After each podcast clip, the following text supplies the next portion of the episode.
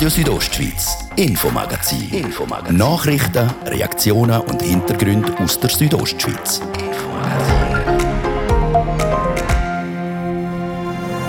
Die Konjunkturforscher von der ETH die rechnen mit einem guten Winter. Aber nicht nur die. Die Hotelier meldet mir einen noch besseren Buchungsstand für die Wintersaison als vor einem Jahr zum gleichen Zeitpunkt. Der Chef Hotelier sieht es also ähnlich. Denn der Fall von einem Autofahrer, der bei Ems eine junge Rollerfahrerin tötet hat. Er hat waghalsig überholt und Cannabis im Blut gehabt. Heute war am Kantonsgericht Graubünden Berufung. Wir berichten über den Prozessverlauf. Und hohe Corona-Fallzahlen im Prättigau. Der Grund ist ganz klar, es betrifft zu 90 Prozent ungeimpfte Personen. Die Durchimpfungsrate im Prättigau ist deutlich tiefer wie im Rest des Kantons. Wir haben nachgefragt, wie kritisch die Lage ist. Das ist das Infomagazin bei Radio Südostschweiz. Im Studio ist der Gian Andrea Accola. Einen guten Abend.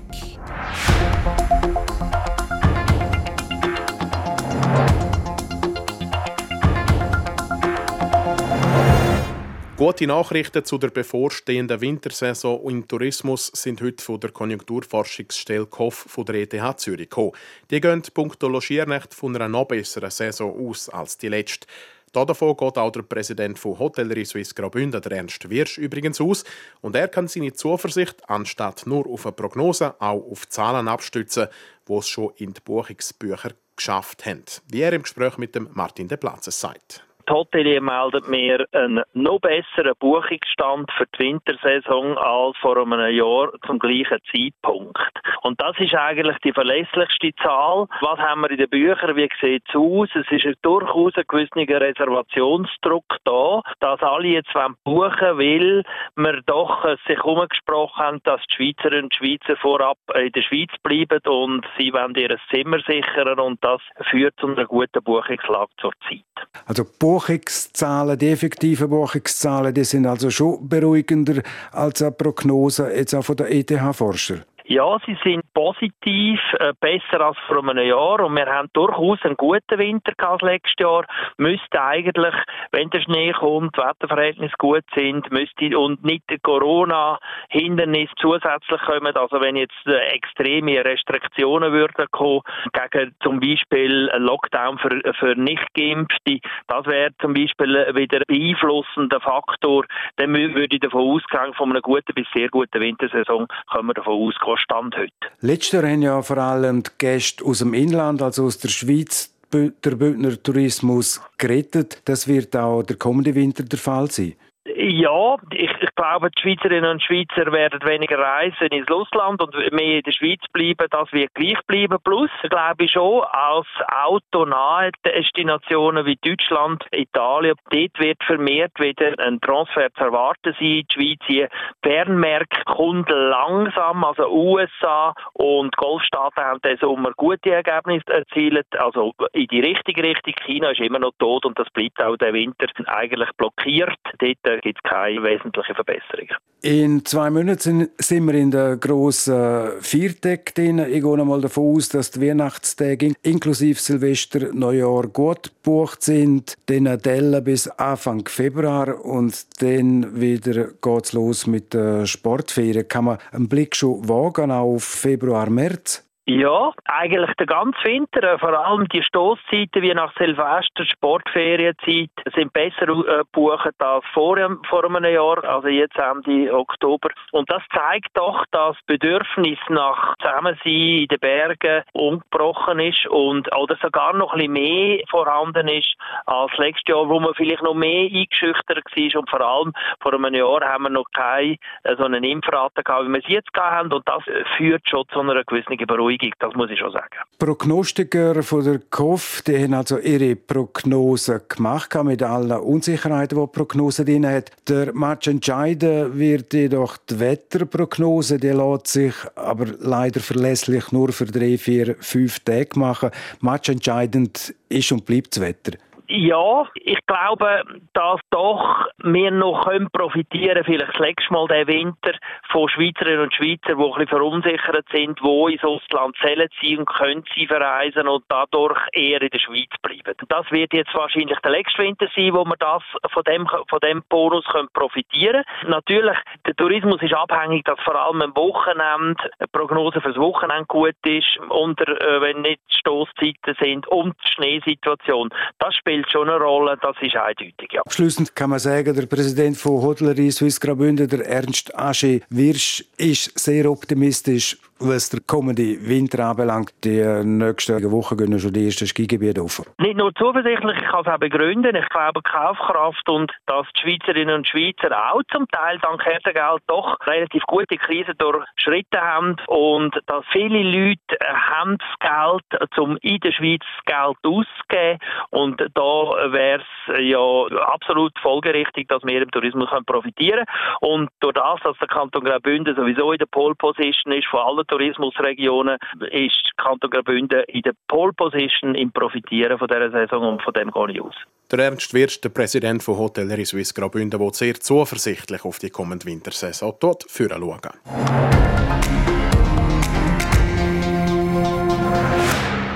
Am Bündner Kantonsgericht ist heute der Fall von einem Mann verhandelt worden, der bei Thomas Dems während einem Überholmanöver eine junge Rollerfahrerin zu Tod gefahren hat.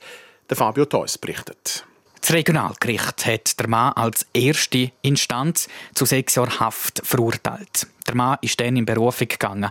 Am heutigen Vormittag war darum der Prozess im Kantonsgericht. Es sind Zeugen vernommen worden und Verteidigung, der Privatkläger und Staatsanwaltschaft haben ihre Plädoyers gehalten. Als Zeug auftreten ist ein Autofahrer, der den tödlichen Unfall aus nächster Nähe miterlebt und Geschehnis sehr genau hat schildern die Verteidigung vom Verurteilten hat darauf plädiert, dass der Mann nie und nimmer in Kauf genommen hat, dass jemand ums Leben kommt. Auch wenn das Überholmanöver, das er ausgeführt hat, sehr woghalsig war.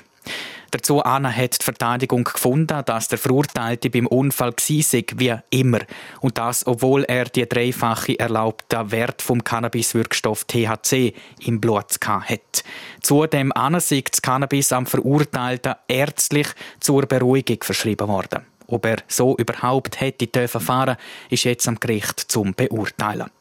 Der Verteidiger versteckt der Wunsch für eine drakonische Strafe der Angehörigen und auch ihre Wut. Aber da von eventuell vorsätzlicher Tötung zu reden, das ist vermessen. Sein Mandant sei zu maximal 24 Minuten Haft auf Bewährung zu verurteilen. Die Staatsanwaltschaft und der Rechtsvertreter der Angehörigen sehen das ganz anders. Sie sind einverstanden mit dem Urteil der ersten Instanz, also vom Regionalgericht, und der Haftstrafe von sechs Jahren wegen Eventualvorsatz. Sie haben gefordert, dass auch das Kantonsgericht das Strafmaß und das Urteil vom Regionalgericht bestätigen.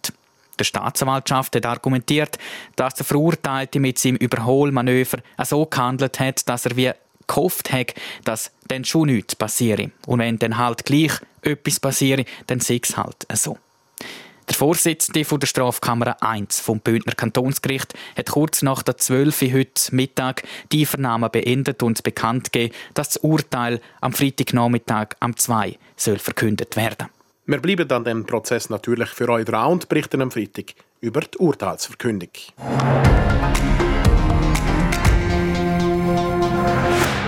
Letzten Freitagnachmittag ist vom Bündner Gesundheitsamt die Mitteilung gekommen. Durch das Prättigau rollt eine Corona-Welle.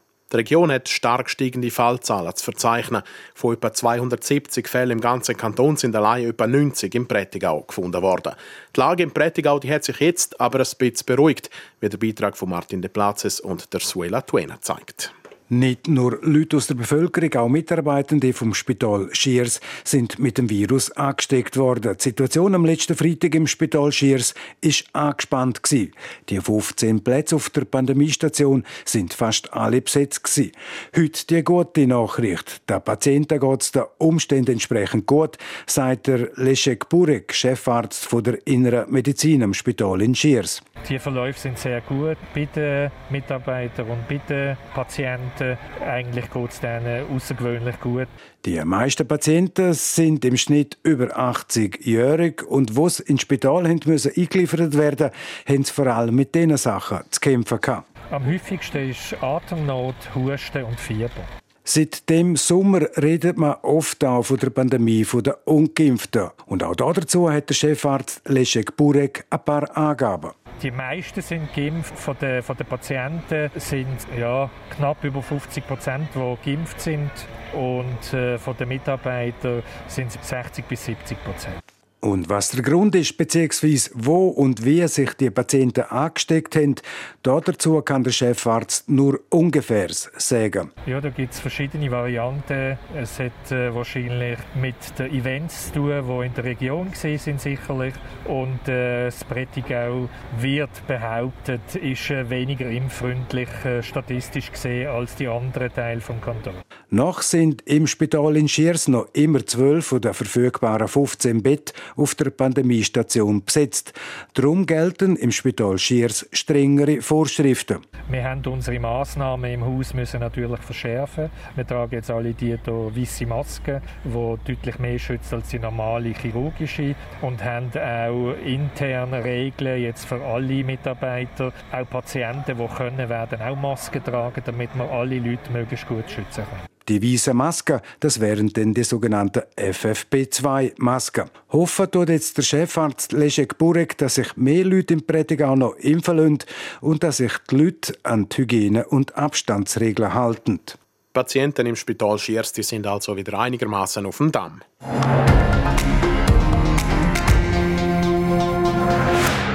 Ein Team aus etwa 40 Studentinnen und Studenten von verschiedenen Schweizer Universitäten haben sich diesen Herbst am Tunnelbohrwettbewerb vom Elon Musk in Vegas gemessen.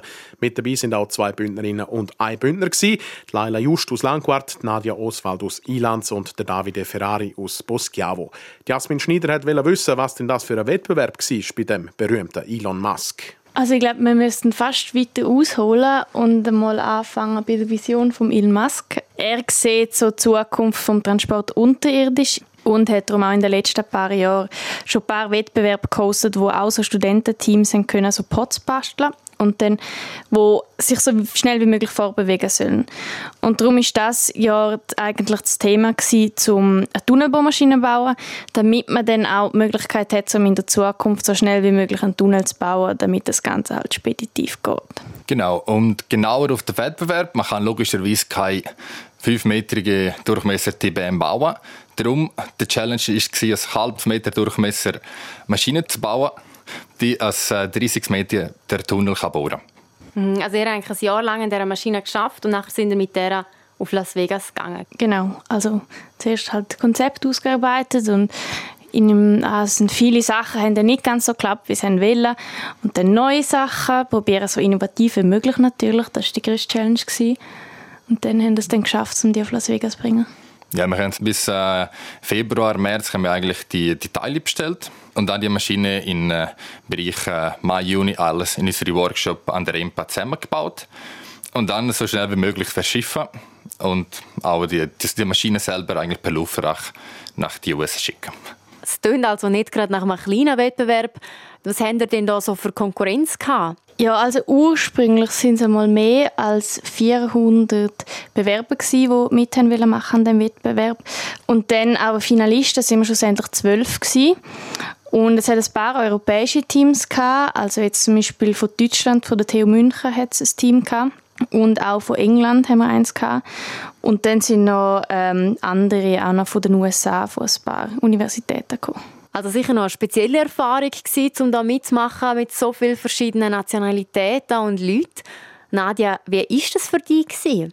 Also für mich war es super interessant, um zu sehen, wir haben jetzt hier unter sehr großem Zeitdruck eine Maschine müssen bauen oder dürfen bauen innerhalb von einem Jahr. Und dann ist man natürlich einerseits sehr gewundert, um zu sehen, was die anderen alle gemacht haben. Und andererseits ist es auch cool, um sich ein bisschen zu messen und zu halt gesehen, ja, wo sind wir gut, wo sind andere vielleicht besser und um sich auch vor allem dort auszutauschen. Das war echt spannend. Es gibt echt coole Leute, auch Ingenieure von, von der ganzen Welt. Meistens der Austausch und einfach zu sehen, ich, ich zeige mal meine Maschine, zeige mir mal dir. Und am Ende, du lernst immer etwas und, kommt, und so, so entsteht die, die Innovation. Oder? Eben erst ja Zweite geworden unter all diesen Teams. Gratuliere zuerst mal. Laila, wie hast du dich nach dem Erfolg gefühlt? Das ist für uns natürlich ein großer Erfolg gewesen. Wir haben hart an dem geschafft und von dem her geht es eigentlich genauso weiter. Wir sitzen wieder an den Maschinen an und wir probieren unser System immer wieder zu verbessern, so dass wir auch an weiteren Projekten in weiteren Jahren mitmachen können und wirklich etwas dazu beitragen, Innovationen in die Tunnelbaumaschinenbranche bringen. Organisiert hat der Wettbewerb ja der Unternehmer und Tesla-Gründer Elon Musk. Habt ihr ihn auch mal persönlich getroffen oder was ist so seine Rolle bei dem Ganzen gewesen? Ja, also ich würde sagen, Elon Musk, der bringt vor allem die Ideen und dann, ähm, er hat ja die Boring Company und das ist eigentlich eine von seinen grossen Firmen, wo er in Las Vegas hat und die bohrt dort schon fließig Tunnels für so ein Cyberloop unterirdisches System. Er hat das über die Firma organisiert und ich glaube, ursprünglich war mal Plan, dass er dort auftaucht. Ähm, es ist dann schlussendlich einfach der Chef von der Boring Company dort gewesen. Also wir haben ein paar wichtige Leute gesehen. Was nehmen die jetzt von dem Wettbewerb mit für eure Zukunft? Wir machen das eigentlich für, sagen wir, für Ruhm und Ehre.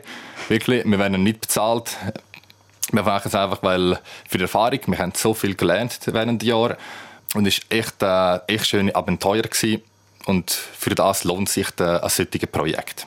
Jasmin Schneider im Gespräch mit den Bündner Teilnehmerinnen und Teilnehmern vom Tunnelbau-Wettbewerb vom Tesla-Gründer Elon Musk. Das ist Radio Südostschweiz mit dem Infomagazin im zweiten Teil. Heute geht es um den Strom oder besser gesagt, was denn in Graubünden passiert, wenn er uns einmal ausgehen sollte. Das gerade noch ein bisschen Werbung und der Kurznachrichten mit Wetter und Verkehr. Die Voduas ist mit über 100 Agenturen schweizweit vertreten, auch im Sarganserland und im Engadin. Wir kümmern uns um Ihre Versicherungen, Ihre Vorsorge, Ihre Hypothek oder um das, was Sie gerade brauchen. Wir wollen unsere Kunden nämlich kennen und genau auf ihre Bedürfnisse eingehen. Darum sind wir in ihrer Nähe. Als Genossenschaft schätzen wir das Gemeinsame. Darum geben wir einen Teil vom Gewinn weiter. An Sie. Lernen wir uns kennen. Gemeinsam glücklich. Seit 125 Jahren. Voduas. Eine Petition kann vieles verändern. Warum nicht auch in Ihrer Region? Nutzen Sie die neue elektronische Möglichkeit. Machen Sie Ihre Anliegen zum Thema. Einfach Petition einreichen und Unterschriften sammeln. südostschweiz.ch slash Petitio.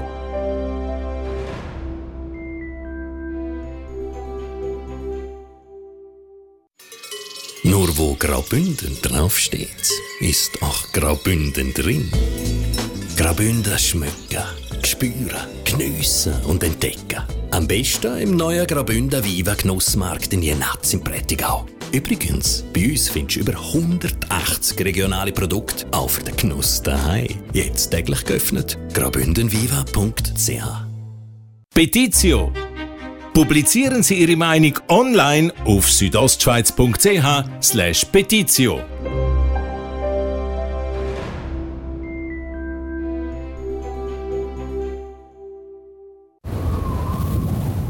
Das ist RSO am Dienstagabend. Kompakt informiert kurz nach der halben sechs von der Oliva Limacher. Das Heilmittelinstitut Swissmedic gibt grünes Licht für die Drittimpfung gegen das Coronavirus. Der Bund empfiehlt diese nur Personen über 65 Jahren sowie Menschen mit geschwächtem Immunsystem. Für die breite Bevölkerung sei eine dritte Impfung derzeit nicht zugelassen und nicht empfohlen. Wer ein drittes Mal gegen Covid-19 geimpft wird, erhält kein länger gültiges Zertifikat. Als Bundesgerichtspräsident Giuseppe Ney ist aufgrund seiner Nähe zum Bündner Baukartell Whistleblower Adam Quadroni in den Fokus der Bündner Staatsanwaltschaft geraten. Diese hat gegen Ney ein Verfahren wegen eines möglichen Ehrverletzungsdelikts eröffnet. Auslöser für das Verfahren sei eine Anzeige gegen Ney gewesen, bestätigte Staatsanwalt Maurus Eckert einem Bericht der Südostschweiz. Bei den Gemeindewahlen in Samnaun hat am Sonntag keiner der Kandidaten das absolute Mehr erreicht. Gesucht ist der Nachfolger von Gemeindepräsident Walter Zeck. Die Resultate der beiden Kandidaten Karl Jenal und Clara Fatz liegen mit nur fünf Stimmen Unterschied eng beieinander. Der zweite Wahlgang findet am 28. November statt. Wetter. Präsentiert von ihrem Wander-, Ski- und Winterschuhspezialist Bläse Sport und Mode an der Voa Principala in Lenzerheide. Der Abend zeigt sich weiterhin freundlich hier in der Südostschweiz. In der Nacht verschwinden die Wolken über der Region. So starten wir am Mittwoch in einen sonnenverwöhnten Tag mit ein paar Schleierwolken. Tageshöchstwert vom morgigen Tag im Bad Ragaz gibt es 14 Grad, in Samoritz 10 Grad und im Bivio gibt es 9 Grad.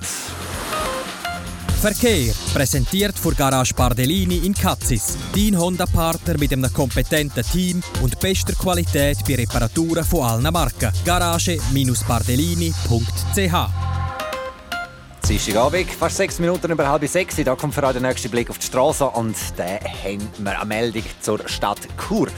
Da sorgt nämlich der Feierabendverkehr für stockenden Verkehr und einmal kleinere Staus. Das wäre es dann aber auch schon wieder und sollten die mal noch Beobachtung machen unterwegs, dann könnt ihr bei uns melden und zwar über die Nummer 081 255 55 55. Danke für eure Unterstützung und kommt sicher an eurem Ziel an. Jetzt geht es zurück zum Infomagazin mit dem Gian Andrea Accola.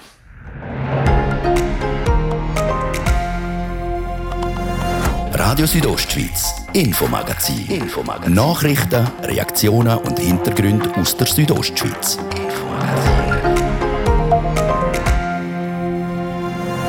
Der Stromverbrauch der Menschheit steigt und steigt. Die Energiewende die ist beschlossen, weg vom Fossilen, will die Schweiz. Was aber, wenn uns der Strom dann einmal nicht mehr langt? Vorschriften, dass man weniger äh, Strom braucht, so etwas wäre mindestens technisch denkbar. Wir reden mit dem Bündner Energiedirektor Mario Cavigelli ausführlich darüber, was passiert, falls da im Kanton einmal die Lichter ausgehen. Und dann gibt es für euch auch noch das Wichtigste aus der Welt vom Sport, kompakt zusammengefasst, gerade hier im Infomagazin.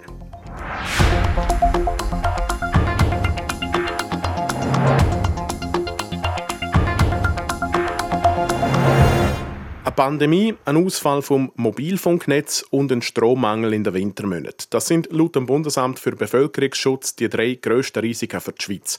Der Markus Seifert hat beim Bündner Regierungsrat Mario Cavigelli nachgefragt, wie er das als Präsident der kantonalen Energiedirektorenkonferenz beurteilt.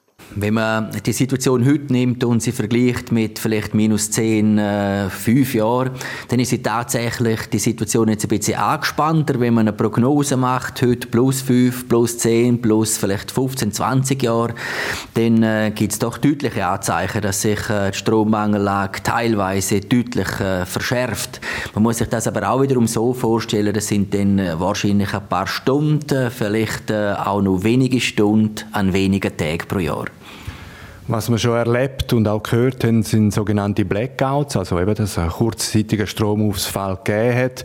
Jetzt die Mangellage, sind das wirklich nur ein paar Stunden oder wenn ich das vom Bund richtig lese, kann das auch Tage oder Wochen andauern?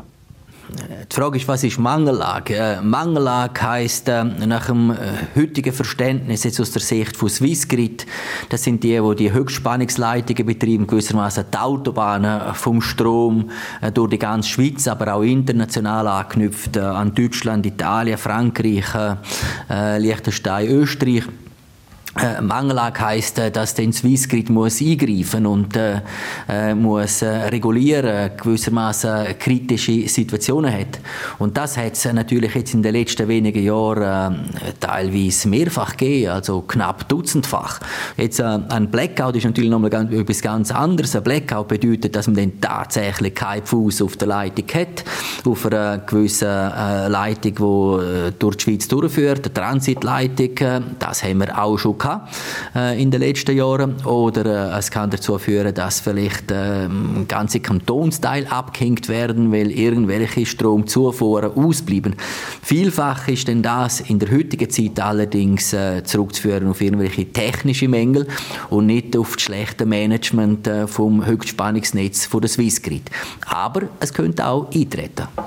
Wenn man jetzt von einer Mangellage würde reden, das heißt, es hat äh, Strom, aber einfach zu wenig, ähm, dann geht es um ein Verteilproblem. Wie würden denn beispielsweise die Prioritäten aussehen in Graubünden? Also wer, wer müsste zuerst auf Strom verzichten? Man muss vielleicht so sagen, äh, Mangellage äh, bedeutet äh, einfach, dass man weniger Sicherheitsbuffer hat, weniger Redundanzen hat, äh, nicht nur dort oder da kann ausweichen und dann nachher äh, sagen, die Spannungssituation kann kitten oder wieder entspannen.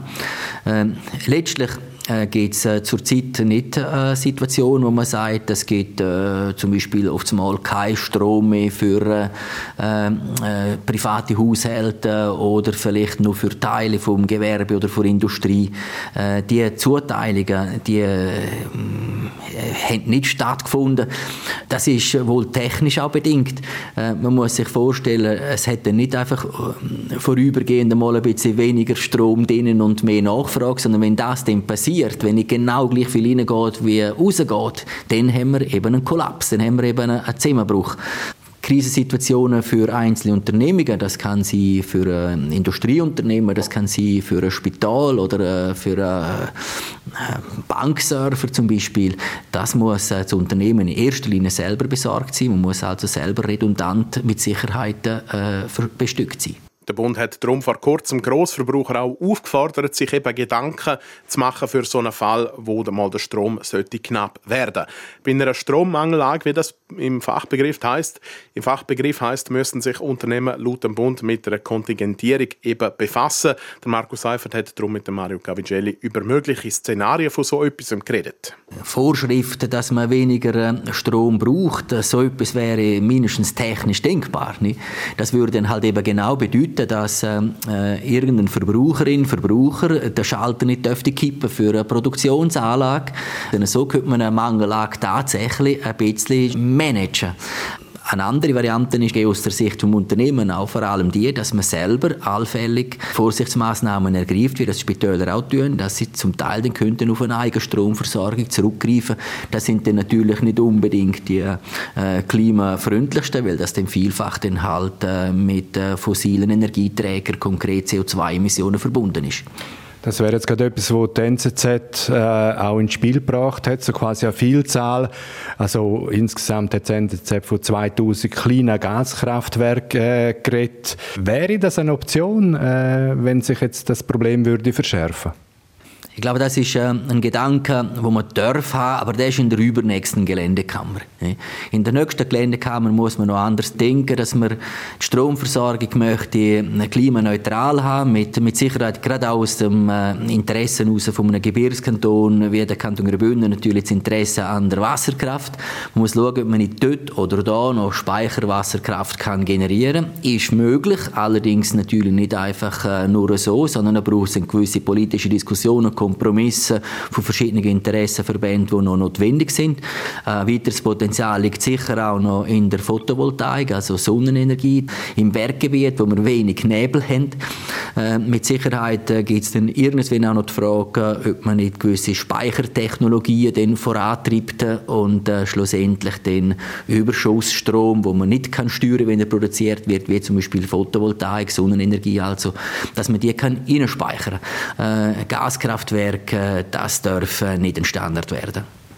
Jetzt befinden wir uns ja eigentlich schon seit Jahren im Wechsel von der fossilen Mobilität auf die Elektromobilität, die ganze Digitalisierung der Gesellschaft. Man weiß eigentlich, dass man wahrscheinlich nicht weniger Strom brauchen wird. Sind wir schlecht vorbereitet in der Schweiz?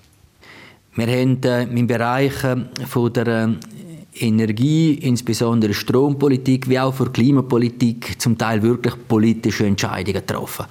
Äh, man hat, äh, was will ich mit dem sagen, man hat äh, auf einer hohen Flugebene entschieden, jetzt möchte man weniger CO2 emittieren durch den Beitritt äh, zum Klimaübereinkommen von 2015, wo National- und Ständerat schon zugestimmt hat und jetzt ist man in der Umsetzung, gemerkt, dass es hart ist.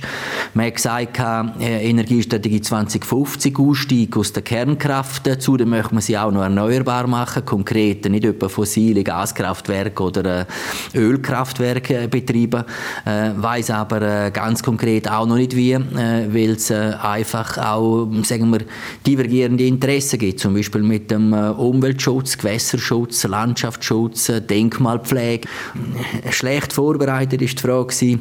Ich denke, man hat äh, zum Teil schon Erwartungen geschürt, die man jetzt nicht erfüllen kann. Äh, man hat gemeint, voller Umweltschutz ist möglich äh, und auf der anderen Seite ist auch volle erneuerbare Energieproduktion möglich. Ich sage, das ist nicht möglich. Markige Wort vom Bündner Regierungsrat Mario Cavicelli über einen möglichen Mangel an Strom in Graubünden. Und jetzt zum Sport. Radio Südostschweiz, Sport. Einiges soll anders werden beim Sport auf zwei Bretter auf dem kalten Schnee. Olivia Limacher. Der Skiweltverband FIS testet in der nächsten Saison zwei neue Langlaufformate. Beim Weltcup im schwedischen Falun wird es eine Mixed-Staffel geben, und zwar über 4x5 Kilometer. Und dazu gibt es noch einen Mixed-Teamsprint. Dieses Format hat man beim Biathlon abgeschaut. Dort gibt es nämlich schon. In Zukunft soll es die Mixed-Staffel und den Mixed-Teamsprint auch im WM-Programm und eventuell bei Olympischen Spielen geben. Die FIS will außerdem einen Beitrag zum Umweltschutz leisten. Das soll unter anderem mit kurzen Anreisen zwischen den Wettkampfstätten gelingen. Der FC Basel muss wieder auf seinen Offensivspieler Sebastiano Esposito verzichten. Bei der Club mitteilt hat sich der 19-jährige Leihspieler von Inter Mailand am Sonntag beim 2-0-Sieg gegen Lugano eine Muskelverletzung geholt. Wie lange der Esposito ausfällt, das ist noch nicht bekannt. Sechs Pflichtspiel hat der italienische U21 international wegen Verletzungen in den letzten Wochen schon verpasst. Sport. So viel für heute von uns. Danke an dieser Stelle für eures Interesse. Das Infomagazin gibt es vom Montag bis Freitag jeden Abend ab dem Viertel ab 5 Uhr bei Radio Südostschweiz. Jederzeit im Internet unter südostschweiz.ch radio zum Nachlesen und natürlich als Podcast zum Abonnieren.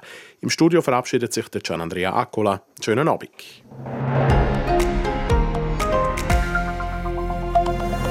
Radio Südostschweiz, Infomagazin. Infomagazin. Nachrichten, Reaktionen und Hintergründe aus der Südostschweiz. Infomagazin.